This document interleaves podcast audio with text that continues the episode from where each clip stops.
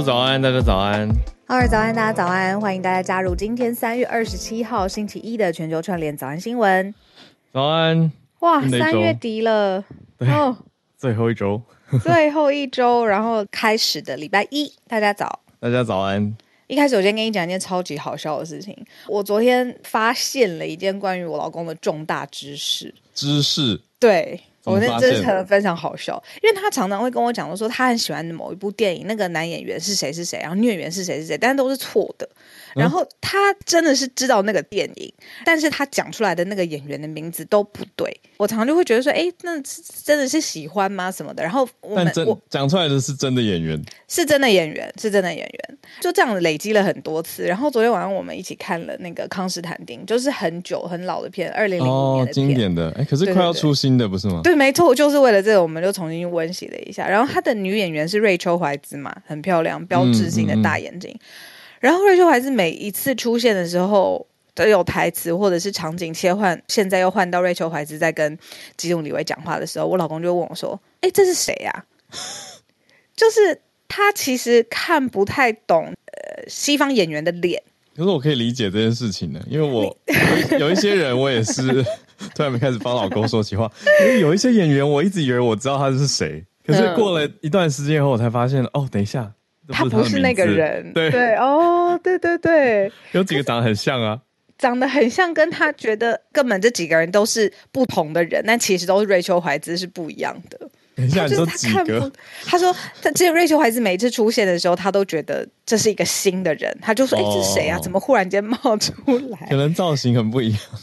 对，类似这种他看不太懂，然后呢，他不只是名字跟人连不起来，然后我我就忽然想到，其实他喜欢的影视作品很少有美剧，然后很少有西方的电影，然后我就问他说为什么，哦、他就跟我讲说他真的分不出来这个人的脸，他举个例子，他说六人行，他觉得就两个人呢、啊。你懂我的意思吗？就是他真的没有办法，我，我终于解锁了一个重大成就，就是为什么他不爱看，他真的不爱看美剧，然后那美国电影啊什么的，欧洲的电影，他其实都是陪我看的，是因为他真的分不出来那个脸。等一下，怎么突然变一个 Sweet Monday？我终于知道为什么了。哎呦，我我觉得自己，我不知道，我觉得，我觉得其实这种，嗯，就是要怎么说啊？因为是不是很难接？不是不是不是不是，我我的意思是说，看西洋电影或西洋影视作品的时候，一开始一定要花一些时间去辨认的。哦，对啦，所以这个经验值的增加，才会突然觉得哎、欸、比较会看。而且我自己觉得，小时候应该说不只是西洋，连我觉得这个到底是不是跟自己的经验值累积有关？就小时候我连、嗯、有一个很好笑的笑话，小时候我分不出来张学友跟周华健。很奇怪吧？哦、类似的，嗯嗯，很奇怪吧？就明明长大会觉得，嗯，这么不一样，歌声特质很不一样，然后五官特征也很不一样。嗯、可是我小时候一直分不出来。然后另外一个点是，我只要看到那个新学友书局，我就会一直觉得是张学友开的。嗯、哦，我懂，我懂，就名字跟声音又会联想，对，然后又觉得，哎、欸，周华健跟张学友都是香港，然后都很会唱歌，所以就会卡住。周华健是香港吗？他是台湾人吗？啊，我搞错了，哎、欸，我不知道，大家帮我，大家帮我 Google，我不是大家帮我 ChatGPT，就就 Jokes on me。周华健，我以为他是香港人、哦。啊，香港吧？好，我现在立刻来，假的。香港人吗？哎，对啊，香港人出生香港吸银盘，对吧？哦，那我怎么这么自自己以为他是台湾人？你看，你看，你看，对我搞错了。所以就是每每个人的知识黑洞，对，都有一个对，都有一个盲点在里面。对啊，对，所以要互相扶持。这才是互相扶持啊！一大早的，好。那今天社群我们还是很快讲一下，因为我觉得很有趣。就是、嗯、那如果不能扶持的恋人怎么办呢？可以有政府帮忙。对，真的可以耶！啊，我我们今天找到第一题社群题要跟大家聊的是纽西兰的政府，他们有一个社会发展部发起了一个叫做 Love Letter。爱情情书的哦，Love Better，对，我讲错了，Love Better 的计划，爱的更好的计划。对，然后应该说这个政府的四百万资助金是要帮助年轻人走出分手的伤痛。哎，因为之前大家都说，大家都有一直嗯颂扬或者是称赞爱情的好处，可是都没有人真的实际去教别人分手经历，或是分开的这个过程到底应该要怎么样去度过，这个这一类的系统比较少嘛。嗯，那所以，在纽西兰政府跳出来说，这个 Love Better 的计划呢，就是一要防止家庭暴力，二是要帮助在经历分手的年轻人可以赶快走出来。嗯，所以是其实我觉得蛮长远的一个想法，因为你说 DV 或 Domestic Violence 就是家庭暴力这件事情，嗯、它并不是嗯怎么讲，就是婚后再开始预防嘛，可以这样说吗？所以用这个 Love Better，对啊，对，它其实是。可以长期来看是防止家庭暴力，这是他的长期目标。那另外一，同时也是帮助在经历分手伤痛的年轻人走出情伤。怎么做呢？例如说，他会提供一个 hotline，你打电话也可以，或者是手机的简讯，或者是呢，你要喜欢写长信也没有问题。要提供 email 这些管道呢，嗯、就是由政府提供出来。然后你如果正在经历，比如说我要很辛苦，呃，家暴不知道怎么处理，或者是我现在就是分手，我需要说话，对关系也许现在讲的 toxic relationship，就是有些关系让你很痛苦。我要离清。gaslighting 这些的，对对。所以遇到了感情的困扰，等于不用不一定要去找学校辅导老师，有多一个选项。对，然后可以去透过这些管道，你去诉说你自己的想法嘛。然后他说，里面的意思就是这个宣传计划里面有讲到说，希望大家可以面对跟接纳，有有的时候人有负面情绪，这都是很正常的。嗯、但是呢，他就给你一个打开天窗说亮话的管道，你可以好好的去诉说。哇，你会用吗？我觉得会耶，快快转十年前，我觉得会青少年，尤其是他、哦、他简讯简讯也可以耶。哦，那你会怎么说？那你也可以跟 ChatGPT 说啊。不一样，为什么？不一样，因为 Hotline 一定有专业人士。哦，点出点出盲点，对，嗯、热线会有专业人士，哦、不一样。他可以察觉出我的问题，他可以接住我的伤痛。我觉得他懂，好好好，接住接住。对，我觉得很重要，就是那个被接住的感觉。嗯嗯，所以我觉得那万一他很久没有回，你会不会觉得他没有回，我就客诉这个政府，我就打纽西兰的一九九九，我就变刁民，因为是政府做的，可以客诉他，我懂。对，我可以客诉，还反应。对啊，就可以说我协助他改善他的服务品质，这样可以帮助到更多的市民。对啊，就是对于政府就可以要求嘛。这个是我们看到很新很新的一个纽西兰国家广播电台的报道。对，Love Better。嗯，我觉得走在蛮前面的。嗯，呃、希望各国政府可以参考。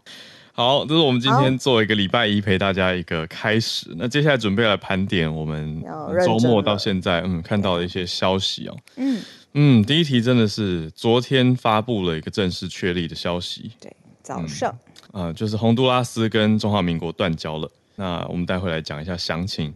那第二题则是普丁方面提高了一个让大家担忧的事情，升高了核、嗯、核武的威胁。嗯嗯嗯嗯。然后第三题则是南韩这边的一个状态，看到南韩的生育率是持续恶化的。嗯。那最后一题则是中国这边一个社会评论，在延续我们上个礼拜讨论到的 TikTok 的听证会嘛。嗯、那中国方的社会评论。声音则是一面倒向另外一边，认为说，哎、嗯欸，美国的国会在围剿猎巫或是猎捕 TikTok。嗯，好，那我们就先一题一题来吧。今天礼拜一的四题其实都还蛮重大型的。那我们就先从洪都拉斯这个昨天确立的消息开始讲起。我先讲我自己，嗯，看到的第一时间是有一种，我反而有一种终于终于发生的感觉。啊、我送你离开。嗯，因为这件事情从消息一开始传出，我们在早安新闻有提到嘛，那个风声啊，各方的消息就看得出各方人士都在奔走，可是就觉得、嗯、啊，怎么好像拖蛮久的，拖蛮久，而且我觉得，因为断交是星期天早上发布的，但是呢，在之前其实已经有一些沟通的痕迹，可是这些沟通的痕迹，我必须说蛮不好看的，嗯，嗯，可以这么说啦，就是。呃，外交部长，我们自己的外交部长吴钊燮，他是其实是有收到洪都拉斯的外长的信的。嗯，信的日期很重要，署名日期是三月七号，寄到台湾的时间呢是三月十三号，就已经收到，确定的时间是三月十三号。那你看到信之后，可能要 process 一下，政府的专业外交工作不是这种立刻可以一通电话或者是一个信 email 回过去就解决了吗？这是很正常的事情。那可能这个三月十三号收到信，这个 response 的时间不够多。三月十四号就是现在卡呃，就是洪都拉斯的总统卡斯楚就说想要跟中国建交，所以中间其实有一点点的 pushy。呃，我觉得这个 pushy 还是讲的太礼貌了。那信里面到底讲什么东西呢？嗯、其实希望的就是要有二十亿美元。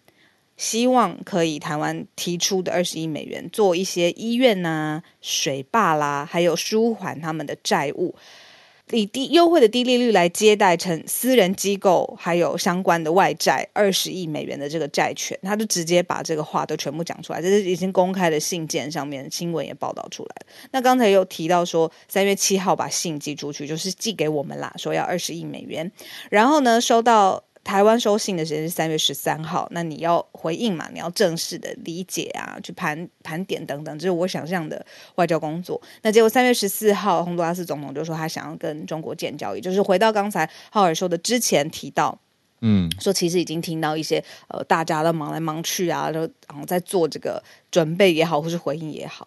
那结果昨天早上正式的就是洪都拉斯说跟台中华民国断交，直接跟中国建交。嗯，那外界其实分析就是说，其实洪都拉斯真的是呃，一来欠了呃外国很多钱，它的外债比例非常高，然后再来贫穷的问题也很多，的确是急需要金援。那水坝就是卡斯楚，就是现在洪都拉斯的总统非常在意的这个大呃水坝的兴建，呃，其实算重点基础建设项目之一。那中国是可以直接来接手帮忙。那很特别的事情是我昨天一早上我看到这则新闻之后，我就在我的社群上，就是粉丝页上面有发一个小小的快讯，很短。嗯、对，结果下面大部分的人都是说，就是这样子正好，就是慢走不送，就是不是真正的友谊。对，嗯、然后大部分的人都说，就是那到底为什么还要邦交嘛？邦交国到底是什么？那也有社群上面的神人跳出来，就是说。其实很重要的一点是，因为我们不在联合国里面。那如果是联合国成员国里面，他可以提出，比如说代替台湾把这个议题抛出来也好，让台湾的声音或者台湾要解决的议题在联合国被听见，甚至被讨论。那这个是有邦交国很重要的一个呃原因。可是你去看洪都拉斯，又有神人跳出来贴新闻媒体说，过去十年已经都没有提过台湾了。嗯，在联合国的发言里面，嗯、所以呢，他们一面倒的就说：“哎，那大家就会去质疑这个实质的帮助。”对，那到底是为什么？那我听到一个不能说偏锋，可是我也慢慢在思考这件事情，就是说，因为中华民国这个呃名称，可能就是像一部分的人会认为说，就是跟中国很近、很相像。那如果中华民国的邦交国全部减少为零，那到底是会什么局面？就有人提出讲说，那刚好不就是台湾是一个新的存在的姿态吗？这个我不知道，是我有看到有人的这个说法是这样子，可是我也不禁在想说，诶，国际关系的运作真的是这样吗？听听看大家的想法。呃，我觉得你讲的非常好，就是社群跟大众现在台湾大众啊的心态，好像开始越来越导向，不是去批评，而是去认为说。不好的朋友不要也罢，这样子的角度去思考，嗯，那实际上到底要怎么说？我倒是看到一些学者的讲法，有给一些不同的切入点跟解析方式，呃，分享给大家参考。包括政大的外交系的教授吴崇涵老师，他是提到说，中南美洲国家对基础建设的需求很高，这个是很明显不争的事实，但是。这个时期，中国就很积极用这种以物换债的方式跟这些国家招手嘛。那这些国家当然会觉得，哎，他又很需要短期内有很急的需要外援，可是又还不起债务，那当然会觉得先拿到钱，先把这些建设做起来很好。可是问题是，北京有自己的商业利益考量，就是如果这些债务援助对于中国没有什么帮助的话，基础建设可能又会喊卡。就像我们在其他国家看到的案例嘛，就基础建设盖到一半，可是后来是不是可以用烂尾这个词来形容，或者是暂停？嗯、那受援国就自己要承担后果啊，所以它拉长来看，又是一个整个国家结构或者某种我们说利益结构的问题，就是到底有没有贪腐，到底这些钱是进了谁的口袋，那个又是国其他国家内政的问题，或我们说前邦交国。或甚至有可能现在一些邦交国的内政问题，这个是一个大型结构的的东西要思考。那另外一位学者是国防部的智库跟国防院的学者，叫苏子云老师，他是提到说，角度可以看的是，呃，如果是中美关系，因为等于美国现在变成看到中国手一直伸到拉美，嗯，那美国就要回防啊，他的后院就是拉丁美洲，所以有点像是这其实也是中美角力的一种展现，嗯嗯，那这个是是不是中国“一带一路”的？很长很长的鞭子伸到了拉丁美洲去，嗯，让北美很担忧，是不是又是一种角度来看？嗯，对啊，就是放在中美的框架下面来看这一题。对啊，所以美国才要在这件事件之后马上呼吁说，哎，各国应该要跟台湾多多有互动，跟外交往来。嗯嗯嗯嗯嗯，不然为什么美国要接续在这件事情之后，也跟着算是帮台湾发声呢？嗯嗯嗯嗯，对啊，我觉得也是一个角度啊。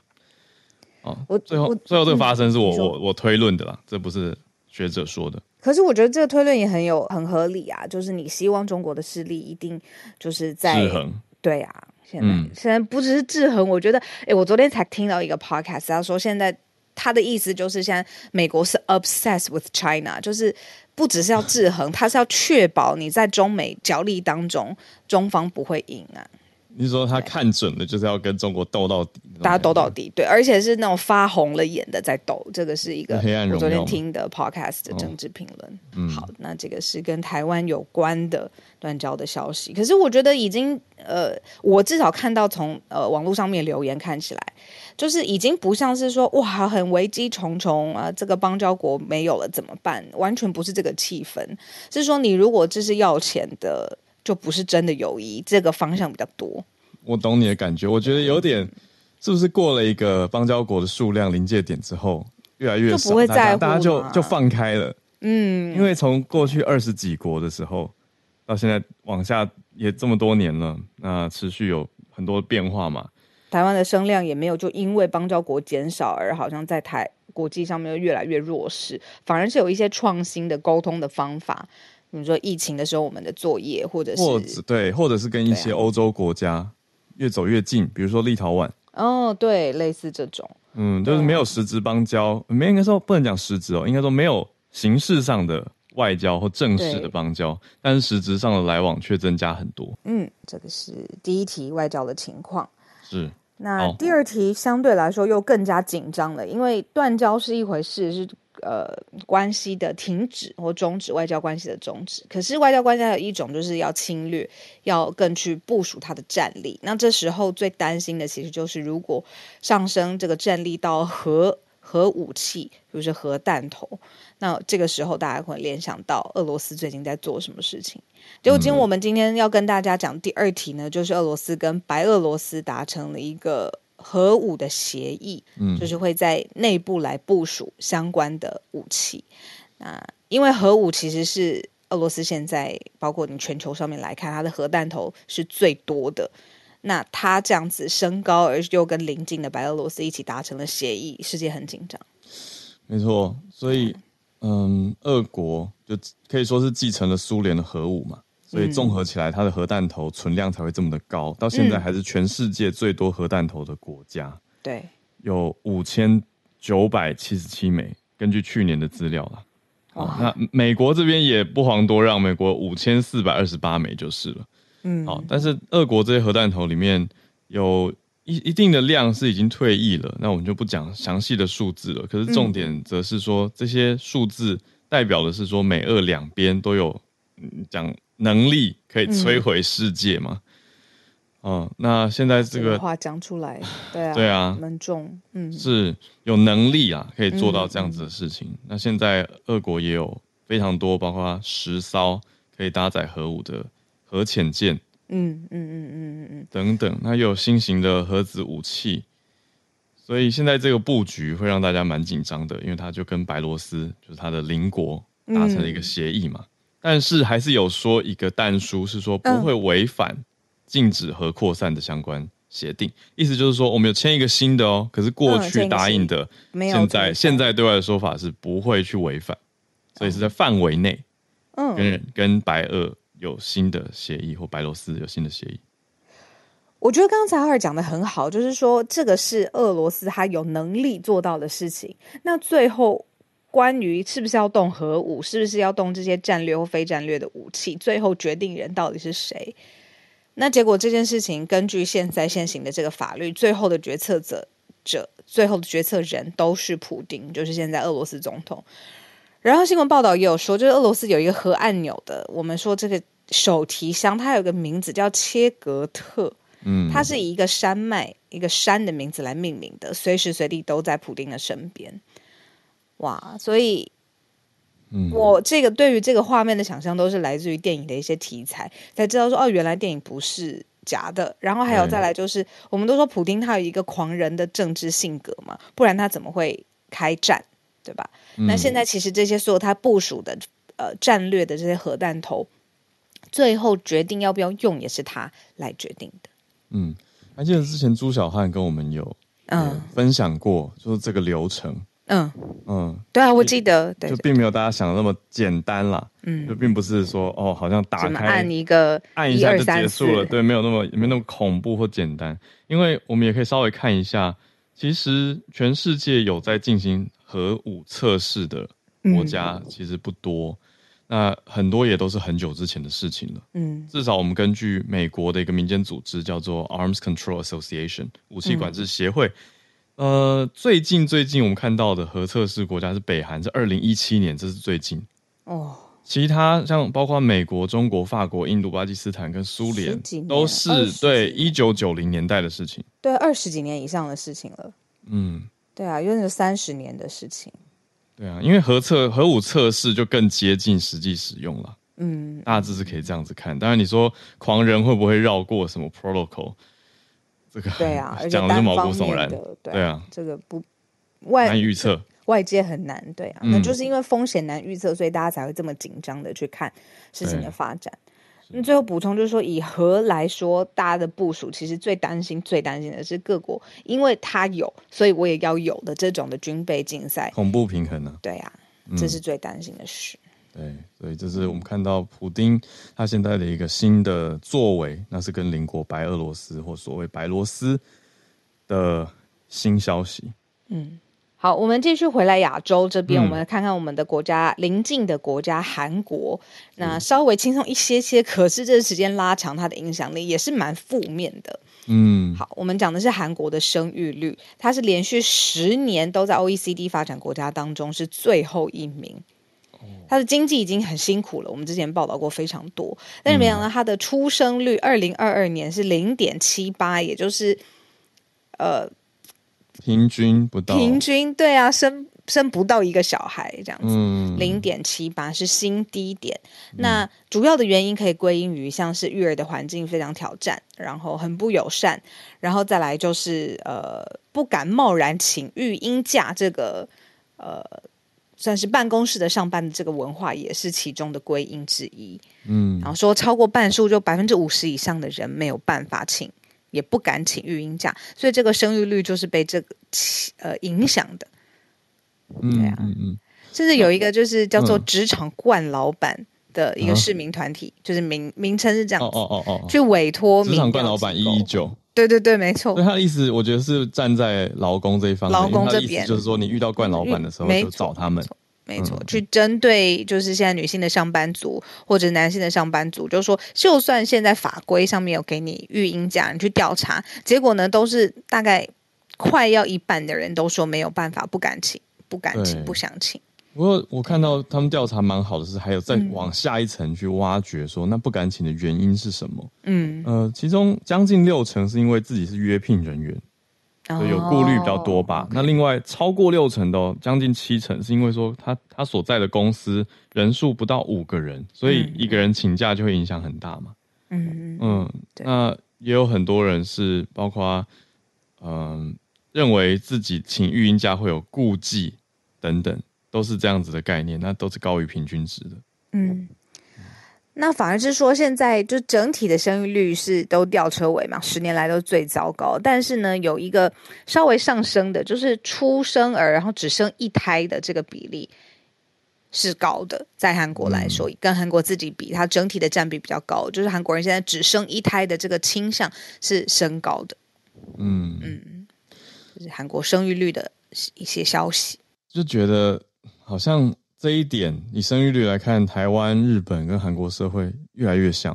对啊，你看聊天室有人说生育率台湾也不高，然后哭脸哭脸这样子。是啊，是啊。对啊，哎、嗯，不知道大家感受上呢？大家请育婴假会有迟疑吗？会觉得负担很重吗？因为这个是我自己就我身边台湾朋友的认知来说，好像还好。嗯嗯嗯嗯。可是从这个韩国的一千人的调查，至少从这个调查当中看起来，大家是很纠结。嗯嗯。就是明明形式上有这个假，可是却不好意思请。嗯。嗯，有四成的受访者说，这个连产假都没办法安心使用。我就觉得，台湾好像没有到这个程度。可是也可以理解为什么会这样子，就是产假回来以后啊，欸、会不会有人又在那个是留停吧？文化都有哎、欸，长时间的假就是名目上面假就是这样子，但是心里还是会怕怕的。哦，嗯。可，可能我经过的这个办公室文化比较辛苦一点。我懂你意思啊，就不同办公室当然也会有一些不同的差异嘛，多多少少个别差异。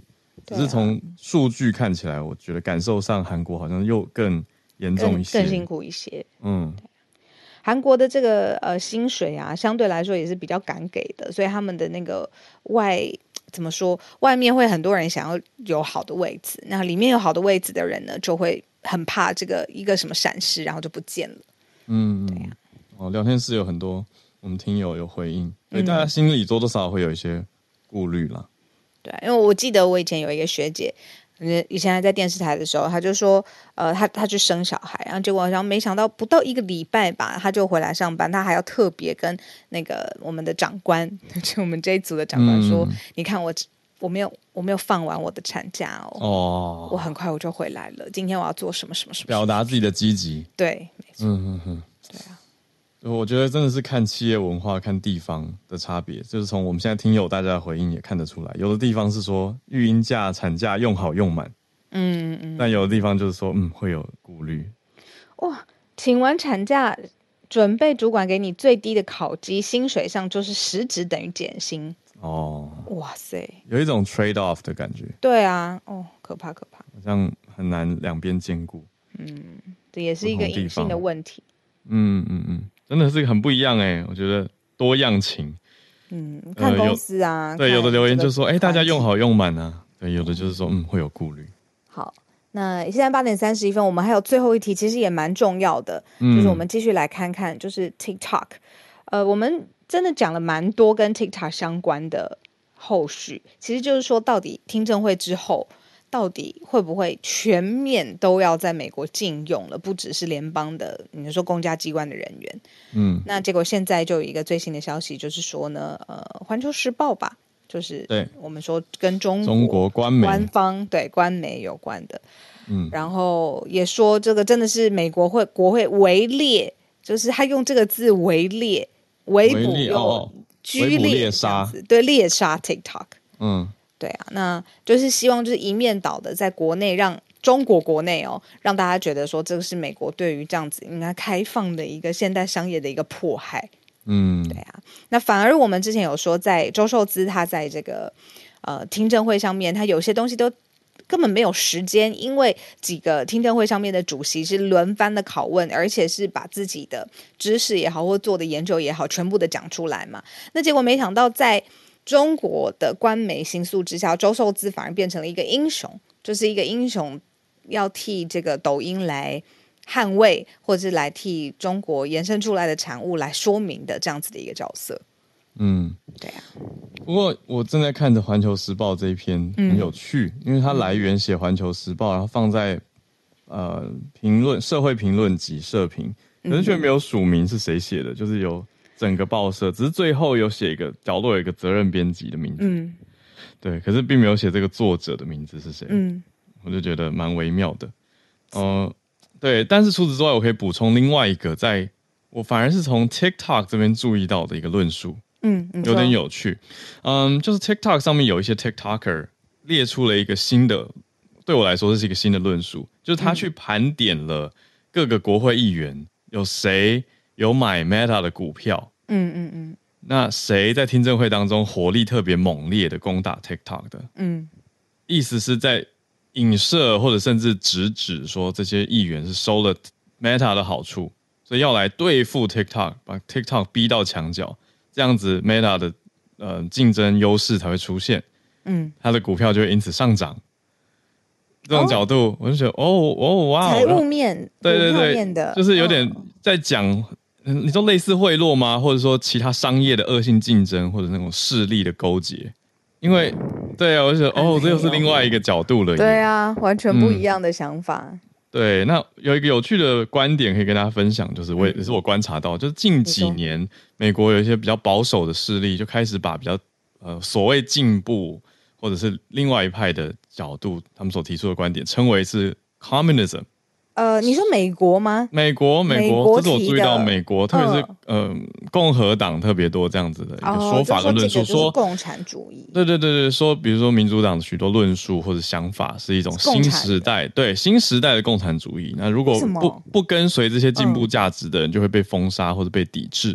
所以又是一种新形态的，哦，他就是说这种一言堂或者这种专制的感觉，你必须要进步的这种感觉，很像共产的对基因这样。嗯，这是我观察到的。然后之前有看一些、嗯、呃社论，应该说社论或或是嗯社论专家吧，或法律相关人士所撰写的一些书籍，也是往这个角度去包装跟框架整个论述。嗯嗯、我就觉得嗯，是一个以前我没有看到的。方式，可是其实现在也行之有年了。啊，对，那又这次再一次出现在我我注意到的这个 TikTok 的其中一个论述角度一派里面。好，那怎么说呢？我只是他呃写了一整篇。以这个《环球时报》来说，就是这个社评写了一整篇，美国如何迫害周受资，如何迫害，就是明明是一个听证会，但是都不让他谈话。然后为什么这是一个现代商业文明当中最黑暗的一面？整体来说，大概是这样子。对，拉回来这个评论的话，他就是讲说，TikTok 被围捕了嘛，被围猎了啊、呃，就在觉得说。我觉得这个社论论点倒没有没有特别新啦，就讲回来，它比较是旧的一种论述，再再拿来结合这件事情去排列组合，然后说啊，撕掉了华盛顿的价值观的光鲜外衣啊，过去曾经针对丰田，现在是针对 TikTok，那下一个会是谁呢？等等等，哦，这是环球时报的社论的角度，对，可是刚刚我也补充了一下在，在嗯 TikTok 上面注意到的一个论述，大家怎么想呢？可以在聊天室跟我们说，或者是现在来举手，嗯、告诉我们你的想法啦。嗯，我们今天来到礼拜一的全球串联时间，欢迎大家举手。所有的听友，聊聊对，如果你有关注的消息想要跟大家分享的，可以举手来跟我们提出来，跟大家说。我先 invite 了 Charlotte 上来跟我们一起聊一聊。今天 Charlotte 跟我们聊什么题目？早安，Charlotte 早安。Hello，Hello，hello, 小鹿早安，浩日早安。早。嗯，我先回应一下刚刚 TikTok 的。我刚刚在聊天室也有写，我觉得从律师的角度来讲，是那个是一个呃 good argument，一个有效的论证。因为一的是他要打击这个证言的 cre 啊 credibility，就是说，哎，你因为其实有利益冲突，所以这些国会议员打得很凶的，其实他的证言并不可信。那再来是说，如果说你今天是因为利益取向的话，他试图去稀释掉说。涉及国安的部分，然后内容的部分，然后资讯安全啊、呃，迫害隐私的部分，所以他其实从律师的角度来讲，如果作为 TikTok 的律师来讲，我觉得他是一个有效的 argument。嗯，呀，这个是刚刚的回应。嗯呀，然后呃，我今天想分享的就是两则星期五啊、呃，跟明明天我们的明天，然后美国的星期一啊，嗯、然后会发生的这两个有两个呃。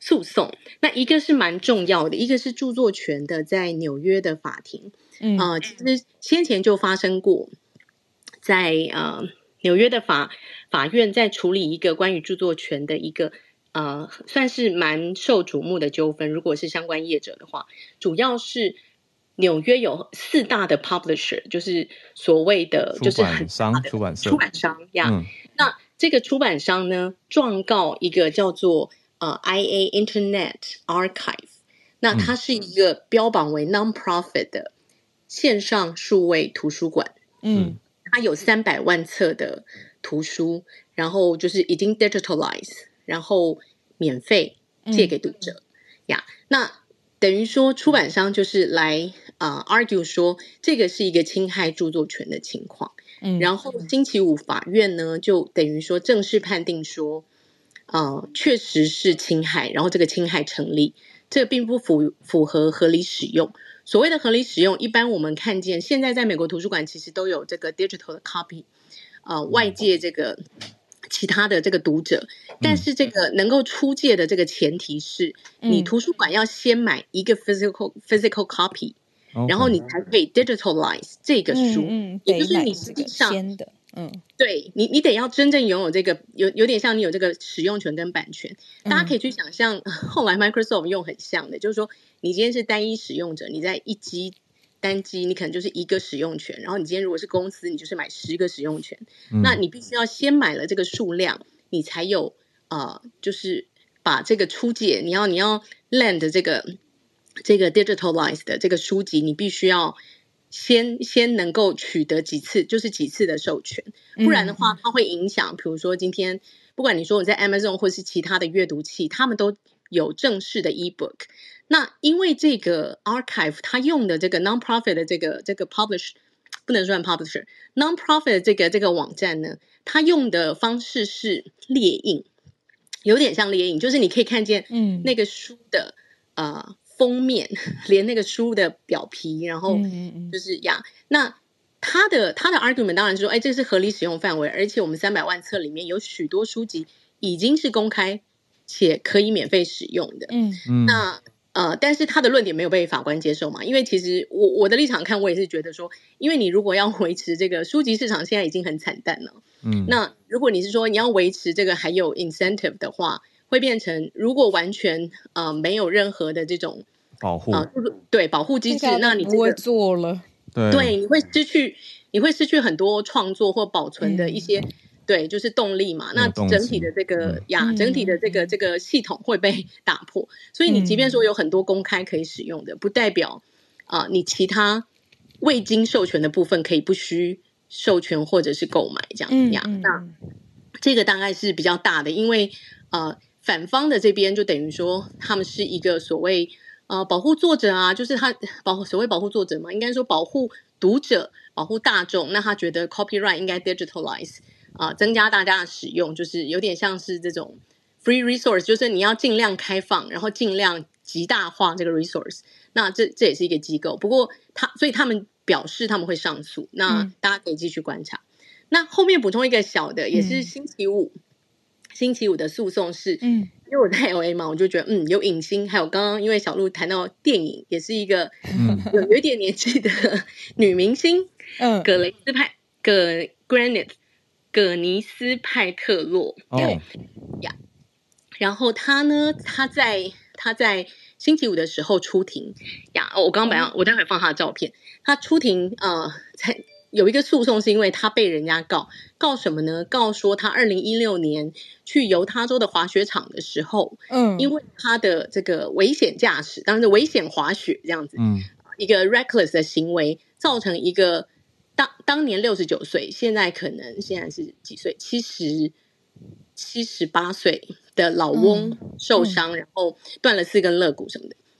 那葛尼斯派德洛反诉他说，啊、呃，他那天他是带了两个小孩，他当时的未婚夫还有未婚夫的小孩，他没有做任何呃危险的驾驶，然后他有滑雪教练，然后反正中间当然就是一些 claim 这样子，嗯，那可能因为他 明星嘛，所以他那个去法庭作证，然后参与诉讼，还有他明天他的滑雪教练，他的先生跟小孩也明天。呃，礼拜一都会作证，然后这个官司因为他是明星的关系，就是有受到一些瞩目，那就跟大家分享，嗯、稍微轻松一点。嗯。嗯，谢谢 Charlotte，有位大家对葛尼斯派特洛的名字是非常有反应跟记忆点的。你看聊天室立刻就说哦，这是小辣椒啊，然后也有说就是布莱德比特前前女友，对，嗯，Gwyneth Paltrow，呃，Gwyneth Paltrow 近年比较知名的是他开公司啊，我在社群媒体上比较常看到他在卖营养保健。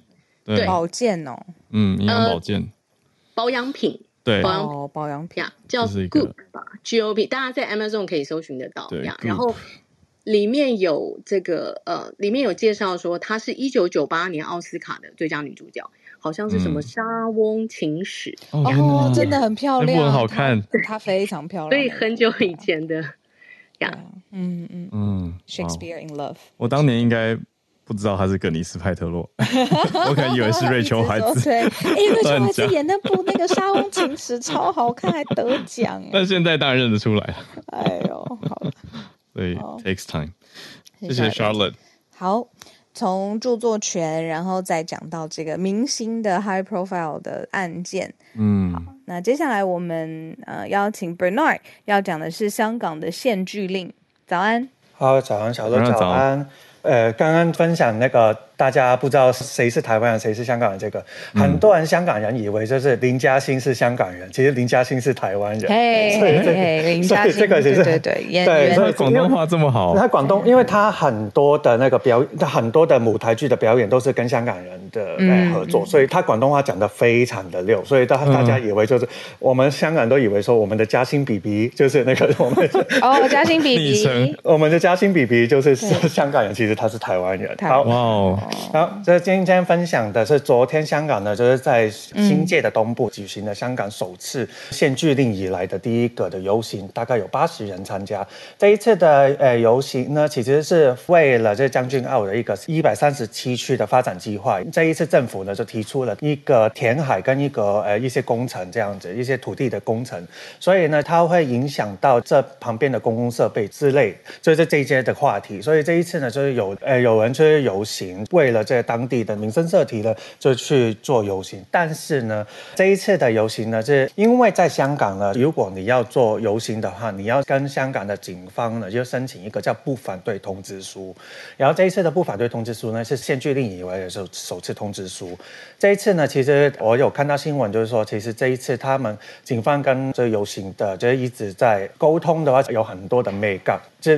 最多游行人数不能对他的游行人数不能超过一百，然后每个游行者呢必须要挂着号码牌，因为他说要给警方要去算说有多少人去参加游行，呃，然后警方呢要用警戒线呢就把游行者跟记者呢就隔开来，然后呢、嗯、游行的蝙蝠呢就是 banner 呢必须要先要用警方先做过审查，嗯，然后然后审查才可以。有到那个边拿出来，对，是那个 banner 要拿的旗帜，对，banner 要先审查。不过呢，游行者呢就喊口号呢是可以允许的。其实这一次你就看到这个蛮好笑的，就是 不是我讲可笑，就是怎么说？大家就是他游行的本来在香港还是有言论自由的地方，嗯，但是感觉就是。这一次的话，已经等同有很多的限制，有很多的控制，然后框架架了，对，框架很多。嗯、然后这一次呢，因为从之前那个反蒙面法呢，然后大家游行的时候不能戴口罩，嗯，除非你是有医生的允许的话，你才可以戴口罩就过去的。嗯嗯，所以这一次的话是首次嘛，然后就原本是一开始申请的大概是有三百人左右，然后被多方的商谈呢，就会变成是一百人左右。所以这一次的话。就跟大家分享一下，这个是首次在香港的一个游行，之后的游行可能也是会用这个一当做一个标准。可能我们以前在报纸、杂志上面，或是电视新闻上面看到有很多人的那个游行呢，已经不会再有了。嗯、所以，对，嗯就是、因为警察都过不了啊。对，因为他们的严格是开始真的是限制的很高，所以就之后就之后的游行都会是这样子。对，以上是我的分享，嗯、谢谢，谢谢 Bernard。这个是看到。香港集会游行目前最新的情况，受到很多的限制。对啊，嗯，嗯，而且就会直接把这些限制的裁决，比如说警察得确定，警察得呃判，是都要管写出来。对啊，嗯、管得很细，管你手上拿的旗子 banner，管你身上要不要戴号码牌，管你要不要戴口罩。嗯，哇。那他可以用其中任何一个他觉得不行的东西，然后说你违反规定。对啊，然后就让这些就是让让人不敢来，或者让来的人违反规定逮捕他。心理压力也是另外一个层面的。啊，对，看到这个是香港最新的情况。好，谢谢 Bernard，感谢 Bernard。那我们再继续来连线，来跟东京连线。翠翠早安。嗨，Hello，早安，小鹿，早安，早安，翠翠。先稍微补充一下有关于 TikTok 在日本，就是其实日本在嗯二月二十七号的时候，政府有召开记者会，那也是针对呃，因为 TikTok 事件现在是蛮算什么烧得很热嘛，那他们有是做一些答辩，就是说嗯，到底政府要不要禁止 TikTok 这件事情？那他们基本上是说。如果是跟那些可能比较机密的，比如说国安那一些怎么讲机密东西有关的话呢，是他们是禁止这些政府机关去使用 TikTok 的。但是，嗯、但是，呃，其实日本的气象厅也是我们讲气象局，他们其实是有在用 TikTok 去宣传一些有关于气象的知识。嗯，对，所以基本上如果说，嗯、呃，就是他们要分享的东西，可能是。不跟机密有关的话呢，政府是允许的，或者是如果说你今天很难判断的话，那他们可能就是要在另外就是再开一次会，决定要不要禁用。所以其实基本上日本目前的倾向是，嗯，不要测测，嗯，不要关国家机密的话就没有关系。嗯，所以呃，而且但是以我来看啊，就是日本能不能进，我觉得其实很难，因为其实日本我们之前讲过，嗯，TikToker 嘛，其实很多。在日本是有些人是靠这个怎么讲，做他的就是工生意的，职业对职这职业是可以赚钱，然后甚至非常多的店家或者是反正各个艺人一定会有嘛，还有很多店家他们都靠这个来做一些怎么讲，就是做一个营业的手段。嗯，我觉得。在日本的部分，但是问题是因为日本人对于嗯怎么讲中国的这个危机意识，以我来看，我觉得真的是蛮低的。但因为我们自己是台湾人，可能我们相对就是对这个方面比较敏感。可是我觉得日本人，尤其是日本的年轻一辈，对于这样的意识其实很低。所以嗯呃能不能进，我只能说真的是打个问号，我觉得有点困难。嗯嗯。好那呃，就是要分享的，而且甚至我刚刚看推特，也有些人就说，因为刚好那个答辩就是美国答辩现在出来了嘛，那就会有些人故意截一些他觉得比较蠢的然后问答，一定会，然后把它放上去，就像做梗图一样。对，对啊、但是呃，他们有做日文啊，做日文版，嗯，对对，就是可能在日本的。嗯，例如我不知道是不是华侨或什么啦，对，就是他们就会写，就说啊，你看，就是比如说那个他的总裁是新加坡人呐、啊，然后就之类，然后一一开始那个好像是问他说你是不是中国人，他说、哦、我是新加坡人之类，就是他会故意用一些剪辑，然后让人家觉得其实他好像很可怜，对，所以目前在日本的、哦、对，这是角度真的可以做得到，嗯，真的对对，在日本目前的，我觉得一般听到的网络的言论是比较倾向觉得他很可怜。对，就这样。好，那我今天啊，时间应该很 OK。我今天其实要分享，因为我刚好上礼拜有在讲清酒事情。那我这次再去嗯、呃、分享一个，就是其实现在日本的清酒有遇到一个更大的危机，呃，已经不是少子化的问题了，而是呃，你做了酒，你可能卖不出去，因为现在、嗯、不是外销很好，生意很好吗？外销很好，对，但是现在日本的危机是卖不出去。那卖不出去的原因是什么呢？是因为瓶子不够了。哦，是这样。对，是因啊，对，因为我现在已经有接到很多，我们自己也接到很多厂商，呃，就是酒造来那个呃信件说，就是瓶子不够，可能出怎么办？怎么办？对，嗯、呃，怎么办？其实现在是在想，但是最主要为什么瓶子会不够的原因，是因为其实在日本做呃这种酒瓶的有三个三大厂商，嗯、那其中一个厂商在去年的时候，他们决定终止他们在兵库县的工厂，就是已经终止贩售，就制造这样子。那其实原因很简单，因为我们知道在疫情的时候啊，呃，其实清酒的消费量一定是减少的，尤其是那种餐厅用的，就是比较大的瓶子，嗯、我们叫做我们叫一升瓶，就是一千八百 ml。那这个瓶子的需求量是大幅的，大瓶对，嗯，那。是也是因为这个原因，因为其实年年增减嘛，就可能从四千多三到好像到二零二零年的时候，只到三千多万瓶一年的需求量，所以就是对于这些公司来讲，那他们一定是呃一定是赔啊，所以他们就决定说好，我要把这个公司就是工厂给关掉。但是没有想到，就是其实从去年开始，因为疫情怎么讲，就是整个开始。对趋缓的关系，那其实餐饮业的生意也越来越好，所以倒过来就是大家叫货的速度就突然暴增。但是为这个工厂已经关了的情况之下，瓶子的供应是来不及的。对，那当然会有些人说啊，那你就再重新开一个工厂就好啦。可是呢，其实这个就是玻璃瓶协会的会长说，你知道一个开一个新的工厂，这个工厂就是包括你要做那个玻璃的窑嘛，要一百亿日币。那你要想想看，哪一间公司愿意要投一百亿？对，而且做这样的一个玻璃瓶工厂啊，当然除了钱以外，嗯、他说大概包括设备跟你说那些建筑，大概要两年的时间，所以基本上是一定是来不及救火的。嗯，那好，那就是说，那现在到底这些酒造他们怎么去救自己呢？其实还有一个方式是，嗯、呃，其实以前呢、啊，就是清酒的酒瓶是很提倡做再利用，就是回收再利用的。嗯对，那，嗯、呃，可是因为其实渐渐的这几年，就是回收再利用的这种风向，其实呃，这种怎么讲习惯是慢慢减少了。可能一方面原因是因为大家就是可能直接就丢掉，或者是其实现在酒瓶啊，嗯、因为其实现在比较强调怎么讲，漂亮的瓶子比较容易吸取，嗯、呃，那些什么讲客人的注意，会啊，瓶子的材质的确，嗯、呃，相对的是有，即便回收，它可能也没有办法再使用，所以其实，嗯。很多瓶子就因为这样被丢掉了，那所以说其但是现在还是有一些酒造，他们鼓励就是，比如说他们那个地区的民众，你用完了酒瓶就是请你带到酒造，然后我们会回收，嗯、然后就他们就有一个几点，就是什么几点制，你给我你给我还一瓶给我的话，我就给你一点，然后累积几点之后可以再换一一瓶酒这样子。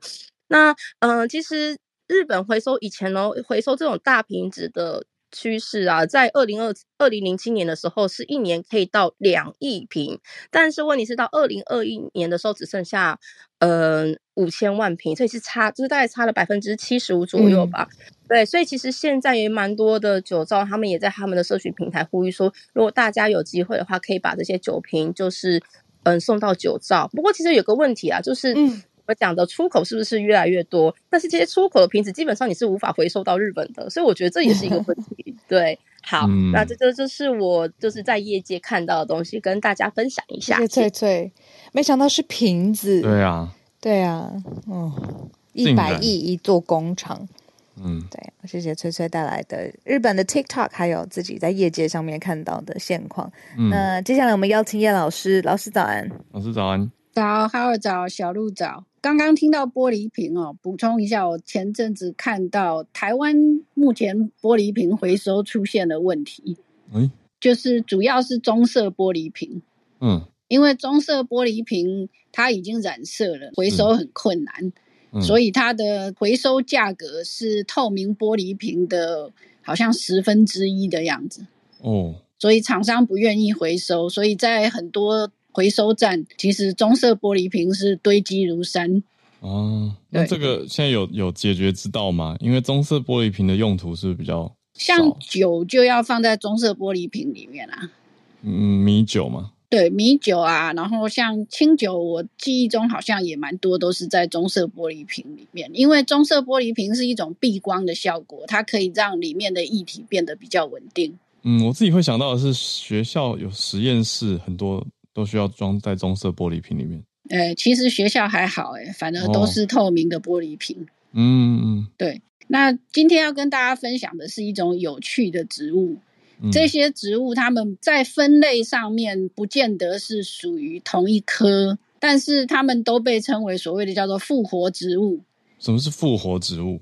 就是在没有水的时候，它可以看起来好像死掉了这样，就是干巴巴的。嗯。但是它这样子可以撑好几个月，欸、只要一点点水，它就会活过来，生命力很强的意思。对，那在中国其实也有这样的植物，在药典里面甚至于被称为所谓的“九死还魂草 ”，听起来好像武侠小说。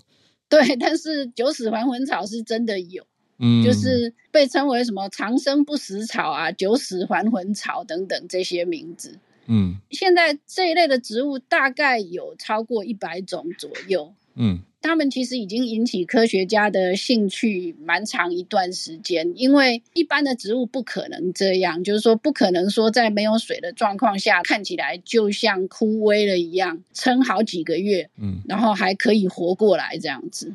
所以他们一直有被研究。那最近的一个。研究发表是呢，他们把其中的一种复活植物的基因给定序了，嗯，结果发现说呢，这种复活植物呢，它竟然有八套染色体，我们一般来说是两套，八套染色体这么特别？对，所以它的基因是我们的四倍，就是它的很多基因都变成是一般植物的四倍。嗯，再仔细的去看这种复活植物的基因呢，他们发现说，它特定的群组，那个群组呢，就是在照光以后会活化，然后呢来。